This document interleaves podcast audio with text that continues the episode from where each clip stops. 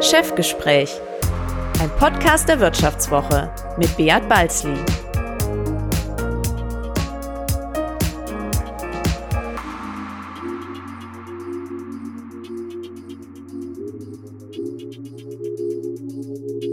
Ja, herzlich willkommen zu einer weiteren Folge des Vivo Podcasts Chefgespräch. Mein Name ist Beat Balzli und ich bin der Chefredakteur der Wirtschaftswoche. Heute zu Gast ist bei mir der Politikchef der Wirtschaftswoche, Max Herder. Hallo Max. Hallo Beat. Max, einmal ganz ehrlich, der Politiker, mit dem wir ja fast am meisten zu tun haben und um den sich viele Stücke unserer Berichterstattung drehen, ist ja Peter Altmaier, der Wirtschaftsminister. Was hältst du eigentlich von ihm? Mir geht's lustigerweise ganz ähnlich wie eigentlich vielen im politischen Berlin. Er ist persönlich und im direkten Umgang ein unglaublich angenehmer, netter Zeitgenosse. Das ändert aber nichts daran, dass wir mit ihm auf der politisch-ökonomischen Ebene schon den ein oder anderen Strauß ausgefochten haben. Ja, er ist ja wirklich witzig, das muss man ihm lassen. Ich hatte ihn zwei, dreimal auf dem Podium, viele Interviews mit ihm geführt. Äh, also er ist ja für, für nichts äh, zu schade. Aber ich glaube, im operativen Geschäft ist er ja ein ziemlicher Chaot, was man äh, so hört. Und äh, schon vor der Corona-Krise äh, gab es ja unheimliche Beschwerden aus der Industrie. Ähm, er würde es nicht auf die Reihe kriegen, vor allem die Energiewende nicht. Und Peter Altmaier war ja eigentlich schon fast abgeschrieben. Also es gab ja schon ziemlich äh, äh, öffentliche äh, Proteste in Anführungszeichen gegen ihn. Glaube ich, Söder, Ministerpräsident Bayerns, wollte unbedingt Altmaier aus dem Kabinett raus haben. Und dann kam Corona und er feiert ein regelrechtes, regelrechtes Comeback. Ja? Das stimmt. Das merkt man auch, wenn man so mit ihm spricht, ähm, dass er an ganz vielen Punkten denkt, dass vieles, was er vom Jahr oder so gesagt hat, dass er viel Prügel bekommen hat, dass er jetzt, dass er jetzt glaubt, er stand eigentlich auf der richtigen Seite der Geschichte und man, er ist wirklich wieder oben auf und wieder Oberwasser. Also er gehört absolut zu den politischen Corona-Gewinnern, muss man einfach so sagen. Ja, und du hast ja jetzt mit jemandem gesprochen, der qua Amt eigentlich unheimlich abhängig ist äh, von Altmaier, unheimlich viel mit ihm zu tun hat. Genau, mit dem Präsident der Familienunternehmer, mit Reinhold von eben Vollet und die beiden, Altmaier und er, verbindet auch nochmal eine besondere Geschichte, weil er vor ungefähr einem Jahr, fast anderthalb, Altmaier mal als Totalausfall bezeichnet hat und damit eigentlich fast im Alleingang äh, Altmaier vor sich her trieb. Und äh, daran musste ich ihn natürlich nochmal erinnern, als wir jetzt miteinander gesprochen haben. Herr von Ebenwolle, vor einiger Zeit haben Sie einmal Wirtschaftsminister Peter Altmaier als Totalausfall bezeichnet. Wie fällt Ihre Bewertung eigentlich heute aus? Nein, Herr Altmaier hat sich als außerordentlich lernfähig ähm, herausgestellt und ähm, damals äh, ging es ja um die Bevorzugung von Großunternehmen gegenüber Familienunternehmen, die sozusagen äh, stark benachteiligt werden sollten durch Monopole, ähm, die staatlich gestützt wurden. Und ähm, davon ist die, der Wirtschaftsminister im Folge dann aber deutlich abgerückt. Haben Sie sich mal ausgesprochen eigentlich? Ausges wir haben uns ausgesprochen, ähm, äh, mehrmals sogar. Und wir haben uns dann auch äh, miteinander angenähert und ähm, der Wirtschaftsminister hat auch äh, dann eingeräumt, äh, dass äh, die alleinige Bevorzugung von Großunternehmen äh, nicht die richtige Entscheidung gewesen war. Er fühlte sich aber auch teils falsch verstanden, weil es nur ein Teil seines späteren Wirtschaftsprogramms war. Aber das wurde nicht so kommuniziert. Insofern haben wir uns dort ähm, mit der Kritik etwas weiter aus dem Fenster gehängt. Macht Peter Altmaier denn jetzt in der tiefsten Wirtschaftskrise der Nachkriegsgeschichte eine gute Figur, eine bessere Figur? Im Moment ja, kann man wirklich sagen. Also die ganze Bundesregierung hat sich ja sehr reingehängt, um äh, der deutschen Wirtschaft in der äh, Corona-Krise äh, zu helfen und äh, Programme innerhalb kürzester Zeit verabschiedet, ähm, von denen wir zu keinem Zeitpunkt gerechnet hätten, dass sie jemals kommen würden. Ähm, insofern äh, können wir äh, zurzeit äh, der Regierung und auch Herrn Altmaier ein, ein gutes Prädikat ausstellen. Und vielleicht war unsere äh, Meinungsverschiedenheiten am Vorwege auch nützlich, um dort eben auch den Erkenntnisgewinn in diese Richtung äh, zu treiben. Ähm, wir sind im Moment ähm, äh, gut miteinander zu Fuß. Zum Konjunkturpaket komme ich gleich noch. Mich würde aber vorher mal interessieren, wie hart trifft es eigentlich gerade die Familienunternehmen in dieser Krise? Äh, das ist sehr unterschiedlich. Alle, die in äh, Dienstleistungsbereichen, Touristik, Hotel, Gaststätten, ähm, Bereich ähm, aktiv sind, die hat es extrem hart getroffen. Äh, Ähm, auch die Automobilindustrie hat es aufgrund der Kaufzurückhaltung der ähm, Konsumenten äh, sehr stark getroffen und im Folge natürlich auch die ganzen Zulieferer, von denen viele auch zu den Familienunternehmen gehören, ähm, die leiden einfach unter der Kaufzurückhaltung und auch unter den Shutdown der Automobilfabriken, die zwar selbst entschieden und nicht staatlich indiziert waren, ähm, aber äh, aufgrund der Kaufzurückhaltung notwendig. Und äh, äh insofern äh, war das, äh, waren die Konjunkturprogramme, die wir jetzt gesehen haben, äh, notwendig für all diese Industrien, um äh, äh, die Schwierigkeiten zu überwinden, vor allem die Liquiditätsengpässe ähm, ein wenig äh, zu glätten. Wie viele Unternehmen bei Ihnen haben äh, im Verband haben Kurzarbeit beantragen müssen oder haben KfW-Kredite in Anspruch genommen? Ähm, Kurzarbeit haben äh, über 50 Prozent der Betriebe in Anspruch genommen. Ähm, in Deutschland haben ja im April 10,6 Millionen Leute äh, Kurzarbeit ähm, äh, beantragt. Wenn man davon ausgeht, dass an der äh, freien Bruttowertschöpfung ungefähr 18 Millionen äh, Mitarbeiterinnen und Mitarbeiter tätig sind, dann sind das über 50 Prozent äh, derer, die in Kurzarbeit waren. Das ist eine immense Zahl. Ähm, Im Mai wird diese Zahl äh, sinken ähm, auf sechs, äh, 6 Millionen, aber immer noch eine sehr hohe Zahl und übertrifft alle Schätzungen, die vorher von Wirtschaftsweisen oder auch Politikern getroffen wurden. Und das zeigt die Tiefe dieser Wirtschaftskrise. Wie geht es denn Ihrem eigenen Unternehmen? Wie gehen Sie selber ganz persönlich mit dieser Krise um? Äh, mein Unternehmen äh, produziert Nahrungsmittelrohstoffe und die werden gerade in der Krise äh, gebraucht. Wir sind systemrelevant und versorgen die deutsche Wirtschaft mit äh, getrockneten Nahrungsmitteln wie Gemüsen, Gewürzen, aber auch Tee. Und das läuft nach wie vor unumwunden ordentlich. Die zweite Branche, die wir haben, sind Farbe und Lack. Rohstoffe, äh, die ähm, haben auch einen ganz guten Lauf, dadurch, dass die Baumärkte und die Farbverkäufe dort äh, einigermaßen laufen. Wir sind ähm, einer der wenigen Unternehmen, muss man wirklich sagen, die äh, zurzeit noch nicht von der Krise deutlich gebeutelt sind. Wenn Sie sich so umhören unter Ihren Kollegen, wie, wie groß ist da die Bereitschaft, wenn es jetzt hart auf hart kommt, auch Geld nachzuschießen, also auch mit dem Vermögen der eigenen Firma aufzuhelfen? Das ist bei den Familienunternehmen eigentlich Teil des Selbstverständnisses, dass man äh, früher entnommene Gewinne, ähm, die man anderweitig angelegt hat, wenn möglich in Zeiten der Krise ähm, wieder ins Unternehmen einbringt. Ähm, durch die Tesorierungsbestimmungen, die die Schröder-Regierung eingeführt, ha eingeführt hat, ist es dem Unternehmen ja möglich gewesen, ähm, ähm, Gewinne zu reduzierten Steuersätzen zu tesorieren. Das kommt heute ähm, gerade in der mittelständischen Industrie in Deutschland sehr gut äh, zur Hilfe, äh, weil die Eigenkapitalausstattung deutlich besser ist als noch zu Schröders Zeiten. Ähm, insofern brauchen äh, viele Betriebe keine Überbrückungskredite, aber je länger die Krise dauert, desto mehr werden es sein.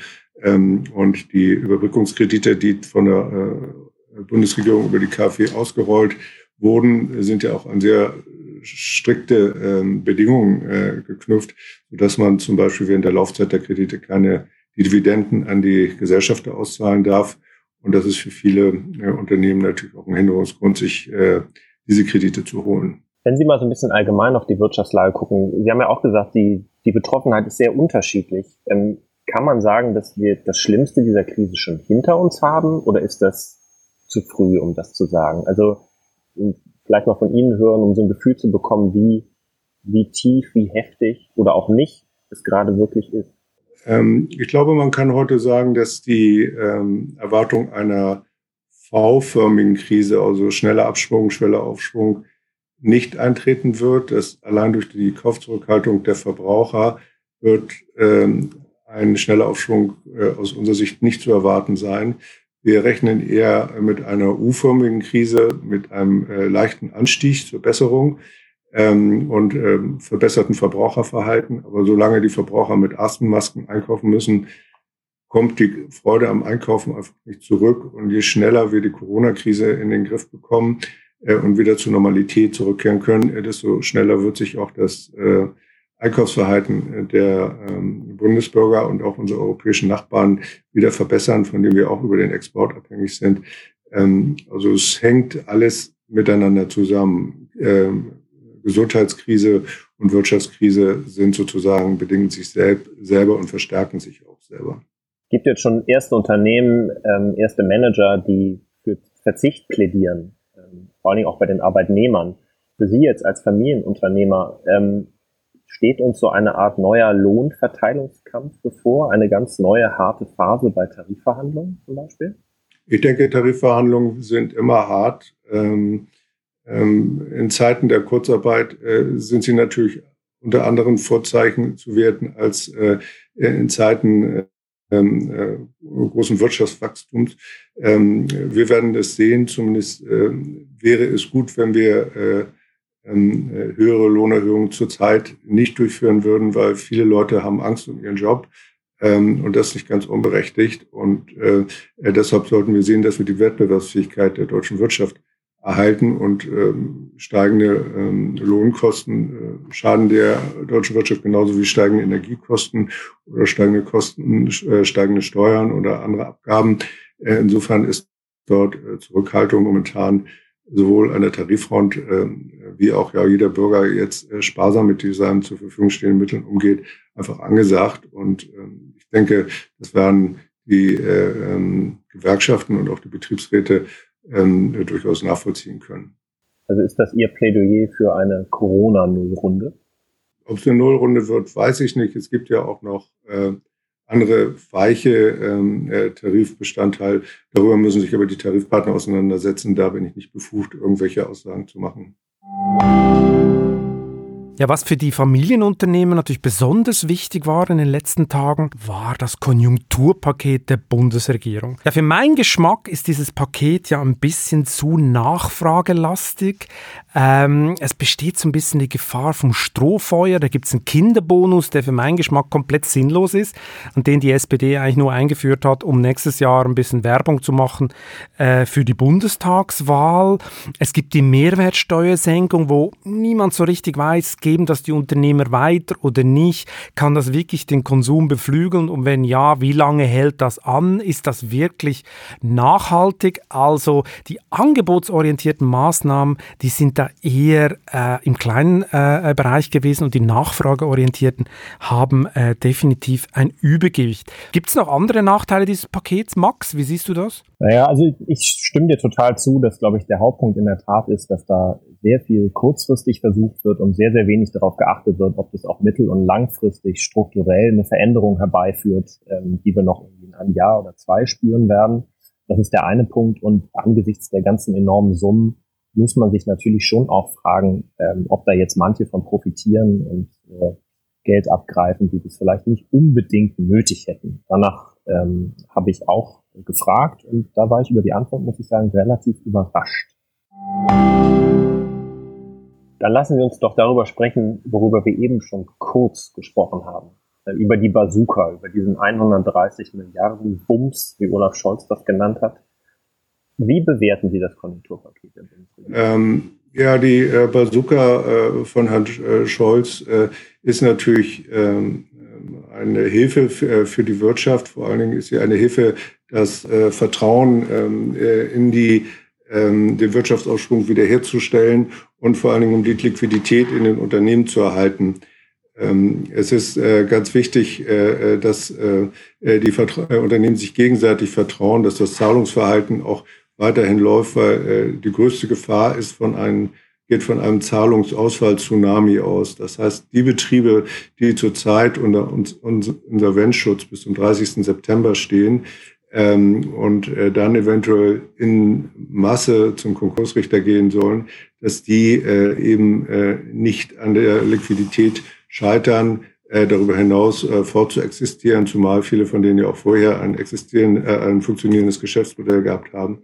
Insofern ist die Bazooka sehr hilfreich. Ähm, ähm, ob man es so nennen würde, äh, nennen muss, äh, weiß ich nicht, aber zumindest die, die Geldspritze, die in die äh, deutsche Wirtschaft gegangen ist, ist sehr hilfreich um zu vermeiden, dass wir hier wirklich eine äh, Insolvenz-Tsunami-Welle bekommen, äh, von der wir uns dann wirklich viele Monate oder Jahre nicht mehr erholen. Also da hat die Bundesregierung und auch Herr Scholz wirklich schnell und beherzt äh, reagiert.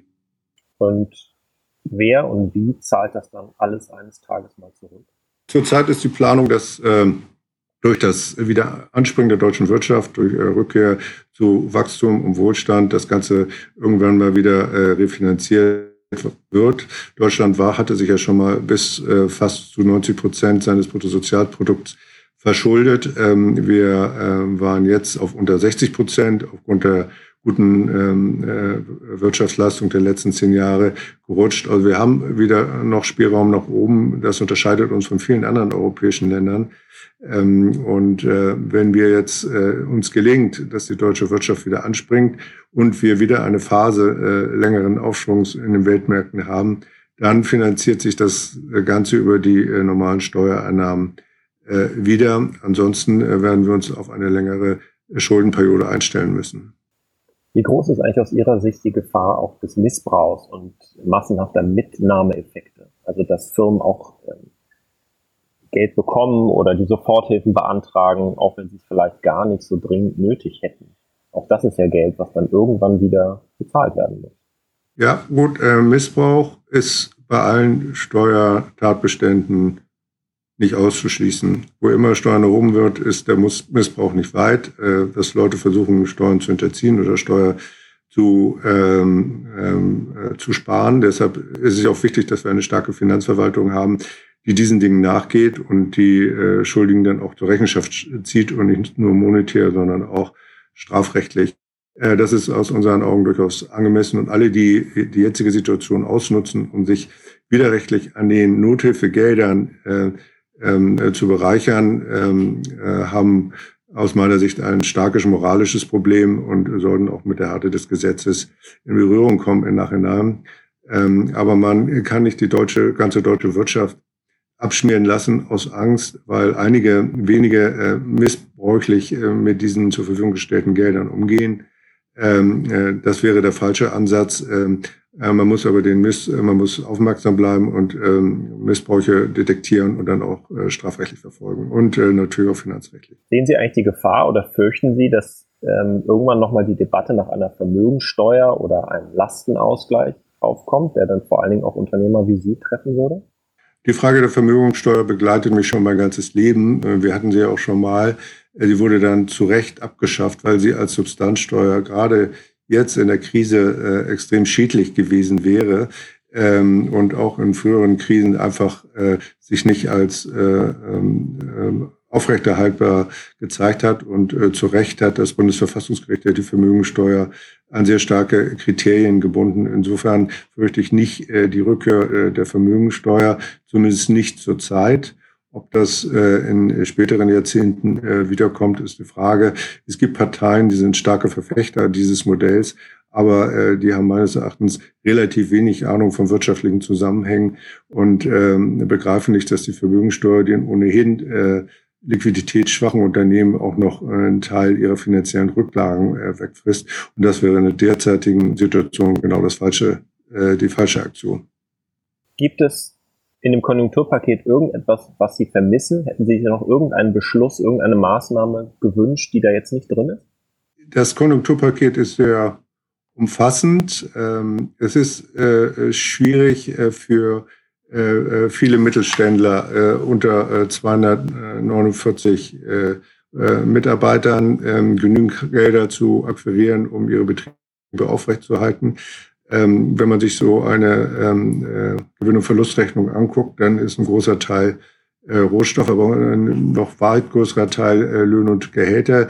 Die kann man durch die Kurzarbeit deckeln, aber dann kommen Mieten, Versicherungen, sonstige Kont äh, Kosten äh, und nicht zuletzt die Rückzahlung der Bankschulden.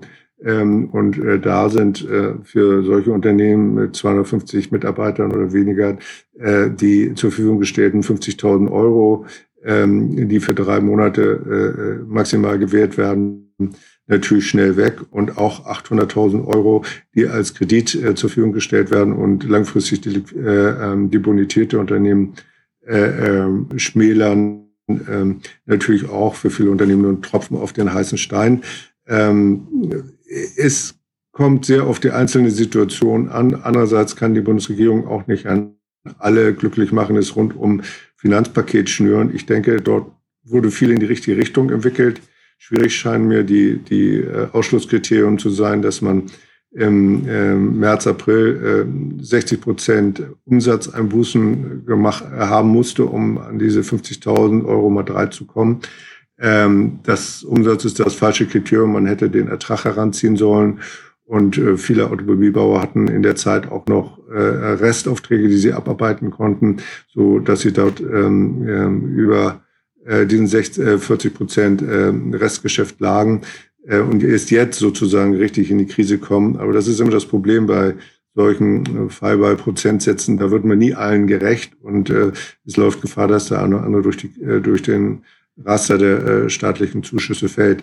Ähm, aber grundsätzlich muss man sagen, wurde viel gemacht und äh, wir sind nicht unzufrieden mit dem Paket. Ja, wir müssen nochmal äh, zu Altmaier zurückkommen. Er steht ja ein bisschen äh, Zentrum äh, von diesem Gespräch. Altmaier hat ja gerade den absoluten Höhenflug als Industriepolitiker. Den hat er sich eigentlich schon länger gewünscht. Er hat ja schon vor zwei Jahren ein Konzept vorgestellt, für das er unheimlich viel Prügel äh, gekriegt hat. Die Mittelständler fühl fühlten sich total vernachlässigt, weil, weil Altmaier nur daran gedacht hat, wie kann sich der Staat vielleicht an strauchelnden Großkonzernen äh, beteiligen. Jetzt hat der Staat sogar die Lufthansa äh, gerettet und Altmaier fühlt sich total im Element. Ja, Max, was ist da die Meinung der Familienunternehmer? Ja, das ist natürlich äh, Wasser auf ihre Mühlen, eine solche Entscheidung, denn kritisieren ja schon die ganze Zeit, dass eigentlich die Politik zu stark auf die Interessen der Großkonzerne ausgerichtet ist und dass die Mittelständler in Berlin eben zu wenig eine Lobby haben und gerade die eben vor allen Dingen von Strukturreformen, von Steuererleichterungen, von Bürokratieabbau profitieren würden, ähm, den es nicht wirklich gibt. Und weil wir natürlich dann auch aber über das große Thema Lufthansa gesprochen haben, musste ich dann natürlich fragen, ob der Präsident der Familienunternehmer, wenn er denn Minister wäre, die Lufthansa hätte pleite gehen lassen. Und ähm, ja, ich glaube, da musste er ein bisschen drüber nachdenken, wie er da agiert hätte. War ganz lustig. Haben Sie dann diesmal als Mittelständler und Familienunternehmer das Gefühl, dass Sie eine Lobby in Berlin hatten und haben? Ja, ich meine, ähm, ich bin ja selber ehrenamtlicher Lobbyist, Lobbyist als äh, äh, Präsident der Familienunternehmer. Und wir waren in regelmäßigen Austausch sowohl mit dem äh, Minister Altmaier ähm, ähm, und aber auch seinem Staatssekretär Barreis und äh, auch mit den ähm, äh, ähm, Herrn Linnemann und äh, von Städten, aber auch mit ähm, den Staatssekretären aus dem Finanzministerium und Herrn Scholz, so dass wir äh, schon immer auch äh, versucht haben, beratend bei der Politik ähm, unsere Erfahrungen einzubringen, genauso wie viele andere Verbände wie die IBDA und andere das gemacht haben.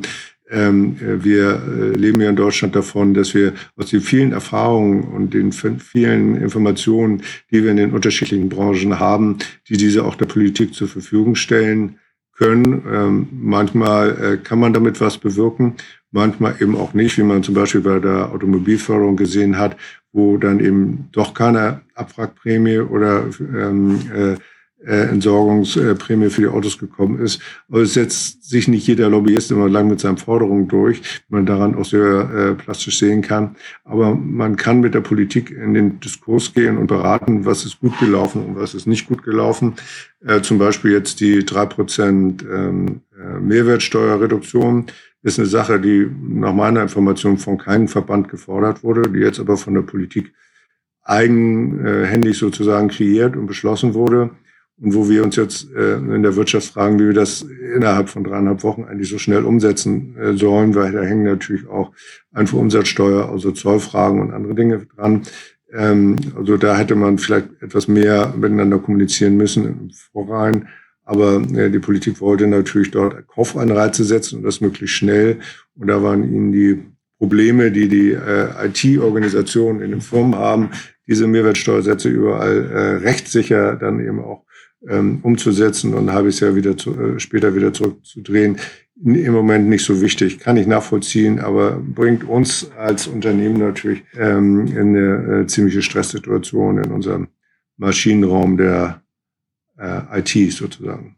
Treten wir noch mal einen kleinen Schritt zurück und schauen aufs große Bild. Würden Sie sagen, die soziale Marktwirtschaft bewährt sich gerade besonders in dieser Pandemie? Ja, also ähm, wir sind in Deutschland mit unserer sozialen Marktwirtschaft ja in, äh, in Wettstreit international äh, mit der äh, ähm, sehr monetaristischen äh, Geldwirtschaft in China, also wo eine Staatsgeldreligion äh, sozusagen ähm, ähm, äh, nur die Wirtschaft ohne äh, große soziales äh, äh, Gefühl ähm, vorantreibt. Ähnlich ist es ja auch in Amerika, äh, wo unter Trump ja auch die Sozialsysteme extrem gelitten haben.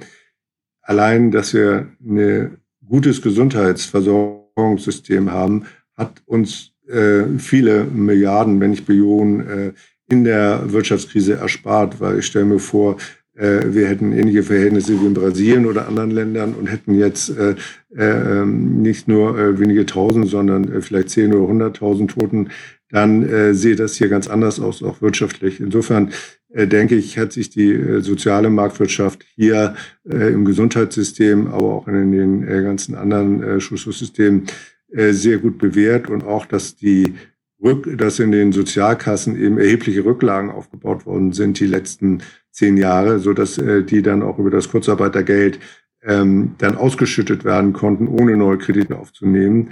Die Zeiten sind jetzt bald vorbei, aber zumindest war es als erste Maßnahme erstmal gut, äh, zeigt, wie gut unser System auch äh, einjustiert ist.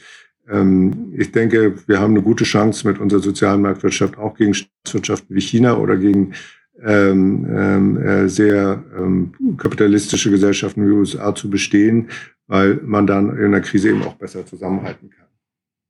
Sie haben in der Vergangenheit ja sehr stark gegen diese Industriepolitik geschossen und erleben wir ja so eine Renaissance ähm, der industriepolitischen Ambitionen. Was ist eigentlich falsch daran, ähm, so eine strategische Souveränität in bestimmten Technologiebereichen oder gewissen Branchen zu sichern?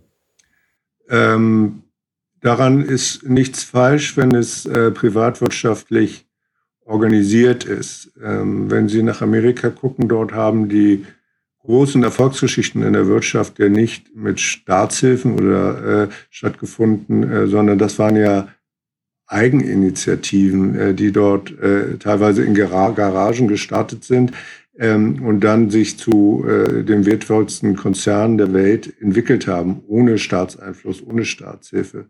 Und wenn man sich die Geschichte der staatsdominierten äh, Gesellschaften in Deutschland und Europa anguckt, wird man feststellen, dass das oft eine negative Verzerrung ähm, der Aktivitäten gibt, dass mehr Rücksicht auf den Staat als auf die wirtschaftlichen Gegebenheiten genommen wird. Und dann kommt es eben zu äh, Entwicklungen äh, wie bei der Bahn und äh, äh, dass dort eben ein ähm, ähm, dauerhaftes äh, Defizit-Spending ähm, äh, entsteht, das nur durch große Geldmittel des Staates wieder ausgeglichen werden kann.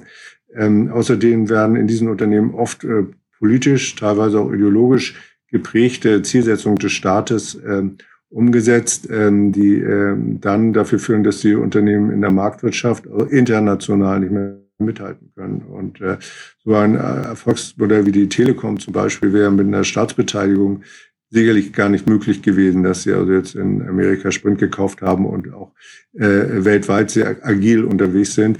Ähm, äh, mit einer rein deutschen äh, Sicht auf die, die Weltwirtschaft würde man die Unternehmen äh, nicht groß machen können und auch im internationalen Wettbewerb nicht halten können. Insofern sind wir äh, äh, ziemliche Gegner von Staatsbeteiligung, äh, weil dann auch das Verhältnis zwischen äh, Risiko und Haftung äh, sozusagen ver, äh, verzerrt wird. Und das ist nie gut für die Entwicklung der Unternehmen und auch nicht für den Erhalt der Arbeitsplätze. Hätten Sie denn dann ganz konkret als Wirtschaftsminister die Lufthansa pleite gehen lassen?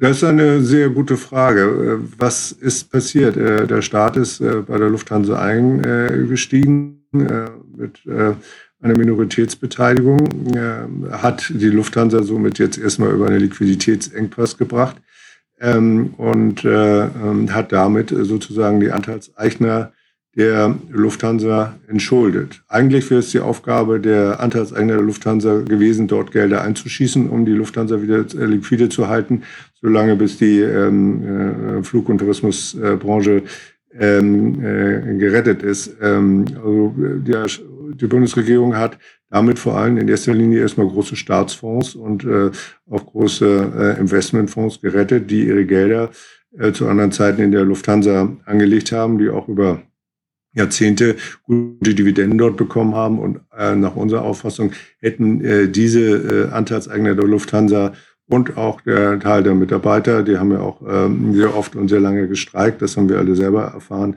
auch beteiligen können. Dass der Steuerzahler jetzt das Risiko alleine übernimmt, ähm, finde ich äh, nicht angemessen.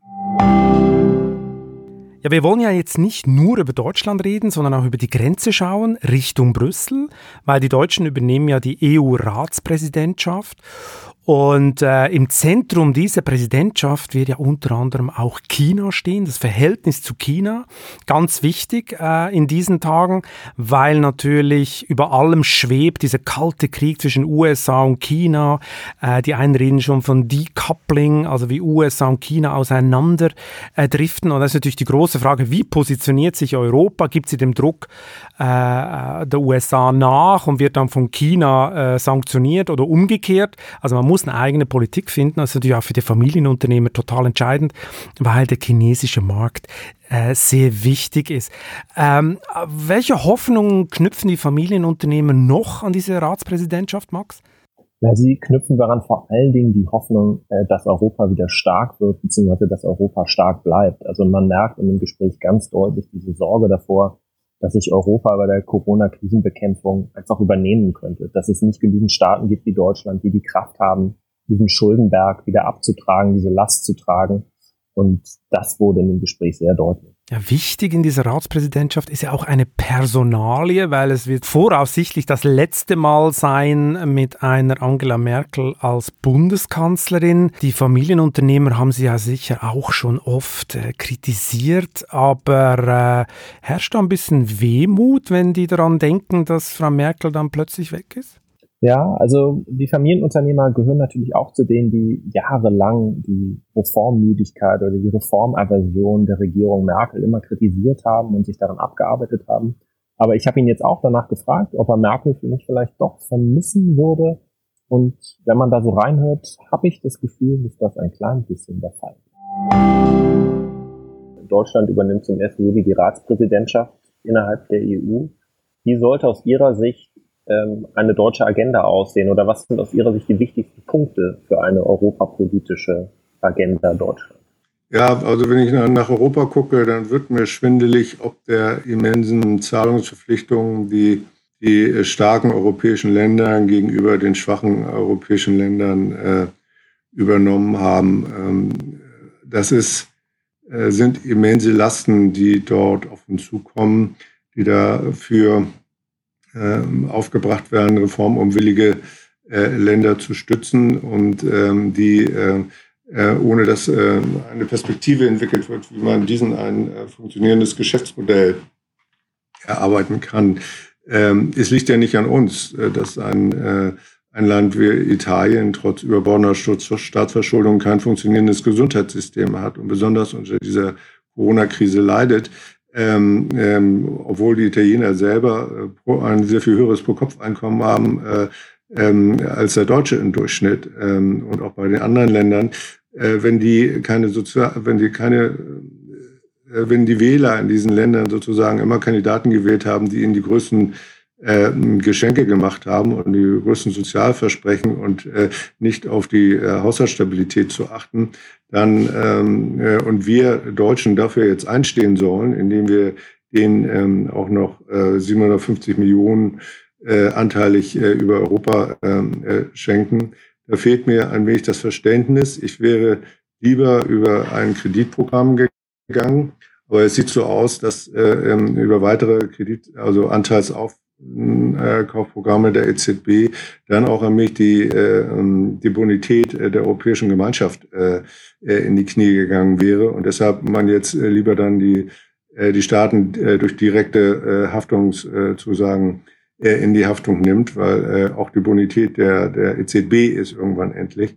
Und ähm, die äh, Tatsache, dass hier jetzt äh, nicht mehr über die äh, Bazooka von Herrn Draghi, äh, von Legard äh, verfügt wird, sondern dass jetzt sozusagen die Länder selber dran ähm, ähm, äh, herangezogen wird, werden, lässt mich wirklich schaudern, äh, was passiert, wenn die ähm, äh, Bonität äh, der EZB und äh, auch von Europa als Ganzes äh, nicht mehr gegeben ist. Und äh, da mache ich mir allergrößte Sorgen, weil irgendwann müssen diese Länder, die diese Kredite zurückzahlen. es kann nicht sein, dass immer neue Kredite ausgeschüttet werden, um die alten Kredite plus Zinsen zurückzuzahlen. Und äh, da hat sich das Modell Europa in gewisser Weise totgelaufen und die, die Schulden wachsen immer weiter auf. Und äh, es ist keine keine Lösung in Sicht. Und äh, dieses auf 750 Milliarden Programm von der äh, EU-Kommission wird die ganze Sache nicht verbessern. Das heißt, Ihre Forderung lautet so etwas wie Rückkehr zur, zur Selbsthilfe. Habe ich Sie richtig verstanden? Ja, also äh, die Länder müssen sich äh, weiter reformieren, so wie wir das in Deutschland ja auch geschafft haben mit der Rente mit 67. Ähm, und, ähm, und sie müssen auch ähm, sparsam mit den ihnen zur Verfügung gestellten Geldern umgehen. Also ich befürchte, dass viele der Gelder, die wir jetzt in, über den Next Generation EU Fonds der EU-Kommission äh, ähm, äh, über Brüssel in die Südländer pumpen, natürlich auch in andere, äh, dass sie einfach versickern werden äh, in irgendwelchen Projekten äh, und dass man sich irgendwann mal fragen wird, wo sind die eigentlich geblieben? Und äh, dann äh, kommt irgendwann die Zeit, dass sie zurückgezahlt werden müssen und dann gucken sich alle in die Taschen und die sind dann leer. Und ähm, irgendwann äh, steig, sinkt dann unsere Bonität. Das heißt, wir können uns dann nicht mehr in den Finanzmärkten in Europa und vielleicht auch in den einzelnen Ländern äh, finanzieren. Und dann ähm, gehen wir äh, über Länder, äh, Länderzahlungsunfähigkeiten ähm, in den Ausgleich. Und äh, das wird für die Banken und für alle äh, Staatsfondsinhaber, nicht nur die EZB, eine sehr bittere Phase sein. Und das wird dann mehr als eine V-Krise sein. Ähm, und äh, deshalb müssten wir dringend zu einer Art äh, Rückzahlungspolitik der, ähm, der äh, Schuldnerländer in Europa kommen. Das wissen auch alle, aber äh, in der derzeitigen Krise fällt ihnen nicht, nichts ein, wie man das gewährleisten könnte. Also ähm, das Ausfallrisiko liegt ja schon bei einer Milliarde jetzt ähm, und das wird auch weiter steigen. Das macht mir sehr, sehr große Sorgen, weil das ist auch für die Geschäftsmodelle, die wir mit unseren Unternehmen in Deutschland haben. Wir hängen von der Weltkonjunktur und auch von der europäischen ähm, Leistungsfähigkeit der Marktwirtschaften ab. Ähm, und wenn die dann irgendwann mal zusammenbrechen und sich als zahlungsunfähig erklären, vielleicht sogar aus dem Euro aussteigen, äh, dann haben wir als Exportnation Deutschland sehr, sehr schwere Zeiten vor uns. Und deshalb plädiere ich sehr stark eben, äh, die alle Kredite zu konditionieren, äh, wie das ja in der Vergangenheit auch in, Griechenland zum Beispiel ganz gut geklappt hat, bevor man hier weitere, weiter mit der Gießkanne durchs Land zieht. Ich habe noch eine geopolitische Frage. Man merkt ja, dass die Vereinigten Staaten ähm, so eine Entkopplung anstreben. Also die Frage stellen, seid ihr mit uns oder seid ihr mit den Chinesen? Wie sollte sich Deutschland als Exportland, wie sollte sich Europa ähm, in diesem geopolitischen Kräftemessen positionieren? Europa ist immer noch die größte Volkswirtschaft der Welt. Das vergessen wir manchmal. Und wir sind auch die stärkste Volkswirtschaft der Welt. Ähm, das beklagt Herr Trump ja auch, äh, dass Deutschland eben ein äh, starkes, äh, einen starken Exportüberschuss gerade in Richtung USA hat. Ähm, ich denke, wir sollten als Europäer einig gegenüber Amerika auftreten und bestimmt. Ähm, Amerika ist uns militärisch überlegen, darüber herrscht überhaupt gar kein Zweifel und das ist auch gut so. aber wirtschaftlich brauchen wir uns von Amerika nichts diktieren lassen. Wir äh, sind eine durchaus auch in, mit unserer Wirtschaftskraft ähm, eine im friedlichen Wege äh, wehrhafter äh, Nationenblock. Insofern sollten wir uns, das macht Frau Merkel ja eigentlich auch nicht, von diesen ähm, ganzen äh, ähm, Kinderspielchen von Herrn Trump nicht zu sehr beeindrucken lassen. Äh, wir sollten sie ernst nehmen, wir sollten unsere Strategien danach ausrichten, aber wir sollten vor allen Dingen sehen, dass wir selbstbewusst und äh, einheitlich äh, gegenüber den Amerikanern auftreten. Das betrifft im Übrigen auch unser Auftreten gegenüber den Chinesen. Sie haben Angela Merkel gerade schon erwähnt. Das wäre auch meine letzte Frage an Sie. Die Ratspräsidentschaft ist wahrscheinlich die letzte große Bühne für die Bundeskanzlerin. Werden Sie sie eigentlich mal politisch vermissen?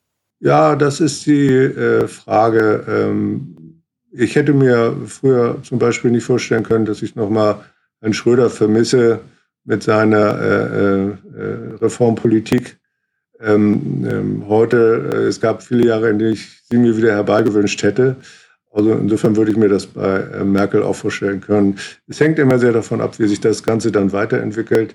Aber sie hat äh, ähm, neben vielen Fehlern, die sie zweifelsohne gemacht hat, ähm, auch eine, eine ellenlange Liste von positiven Ergebnissen erzielt. Und wer hier ohne Schuld ist, schmeißt den ersten Stein. Ich denke, wir werden, wenn sie jetzt es jetzt hinbekommt, einen äh, guten Nachfolger zu finden, werden wir ein äh, ehrendes Gedächtnis auch nach ihrer Bundeskanzlerschaft an Sie bewahren und äh, Sie sicherlich auch in Zukunft noch gerne Ihre Meinung hören. Ja, zum Abschluss, Max, muss ich auch dir noch diese ganz schwierige Frage stellen. Würdest du denn oder wirst du Angela Merkel vermissen, wenn sie nicht mehr Bundeskanzlerin ist?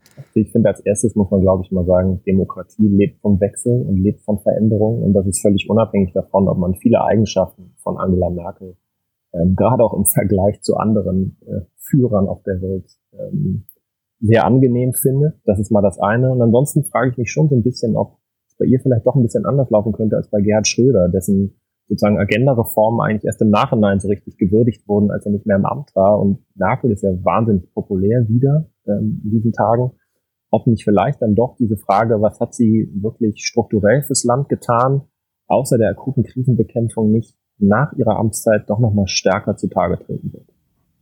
Damit wir wieder am Anfang von unserem Gespräch kommen und das Ganze sich wie ein Kreis schließt, kann ich dazu nur sagen, äh, Frau Merkel und Herr Altmaier haben zwei Sachen gemeinsam.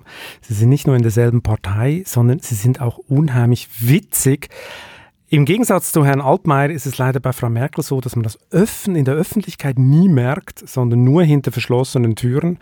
Äh, wer da mal die Gelegenheit hatte, das mitzuerleben, es ist wirklich unterhaltsam. Vielleicht, wenn sie nicht mehr Bundeskanzlerin ist, wird sie auch in der Öffentlichkeit locker und dann sind wir gespannt, was passiert. Max, vielen Dank fürs Gespräch Ebenso. und bis bald wieder mal. Wiederhören. Ja, liebe ZuhörerInnen, wie haben Sie den Podcast gerade gefunden? Fürchterlich langweilig? Oder total inspirierend. Was auch immer Ihre Meinung zu dem Wirtschaftswoche Podcast ist und vor allem zum Chefgespräch, das interessiert uns. Wir wollen uns verbessern und wir hören natürlich auch gerne Lob. Ich würde mich freuen, wenn Sie an der Studie zu unserem Podcast teilnehmen. Den Link dazu finden Sie in den Show Notes. Kritik, Fragen und Anmerkungen sind sehr gern gesehen, damit wir Ihnen noch bessere Podcasts liefern können. Das war Chefgespräch, ein Podcast der Wirtschaftswoche mit Beat Balzli. Unser Podcast wird produziert von Sandra Beuko, Anna Höhnscheid und Ellen Kreuer. Neue Folgen erscheinen immer freitags. Wie Sie unseren Podcast abonnieren können, dazu finden Sie alle Informationen unter vivo.de/podcast. Herzlichen Dank fürs Zuhören und bis zum nächsten Mal.